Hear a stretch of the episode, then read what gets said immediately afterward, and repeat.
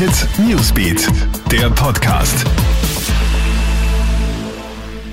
Hey, ich bin Madeleine Hofer vom Krone Hit Newsbeat und diese Stories haben uns heute Morgen beschäftigt. Der Nationalrat beschließt heute das von der Regierung geplante Gastro-Hilfspaket. Dieses ist ja rund 500 Millionen Euro schwer und soll den Wirten zahlreiche finanzielle Erleichterungen bringen. Unter anderem wird ja die Umsatzsteuer auf alkoholfreie Getränke halbiert, die Schaumweinsteuer wird abgeschafft. Zudem werden Pauschalierungen ausgeweitet. Die Wirte begrüßen das Hilfspaket. Man fürchtet aber, dass die 500 Millionen nicht reichen werden, da der Konsumationswille der Gäste noch sehr zurückhaltend sei.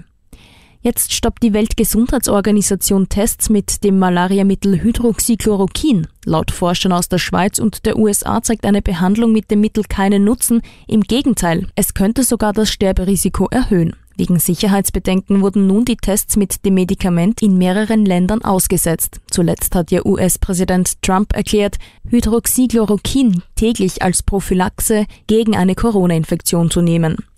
Homeoffice ist nicht nur äußerst beliebt, sondern schont auch noch die Umwelt. Laut aktuellen Umfragen wollen ja die meisten Firmen und Angestellten in Österreich am Homeoffice-Modell festhalten. Zumindest an ein bis zwei Tagen pro Woche will man sich auch nach Corona den Weg ins Büro sparen.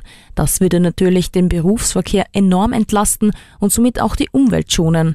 Auch bei Geschäftsreisen könnte Verkehr vermieden werden. Vor allem die letzten Wochen haben gezeigt, dass Dienstflüge oder Fahrten durch Videokonferenzen ersetzt werden könnten.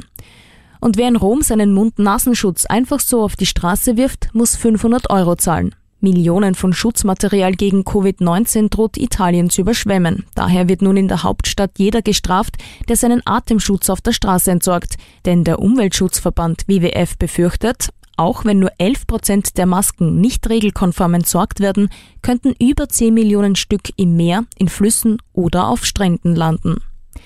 Ja, das war's dann auch schon wieder. Alle aktuellen Infos checkst du dir stündlich im Kronehit Newsbeat oder online auf kronehit.at. Kronehit Newsbeat, der Podcast.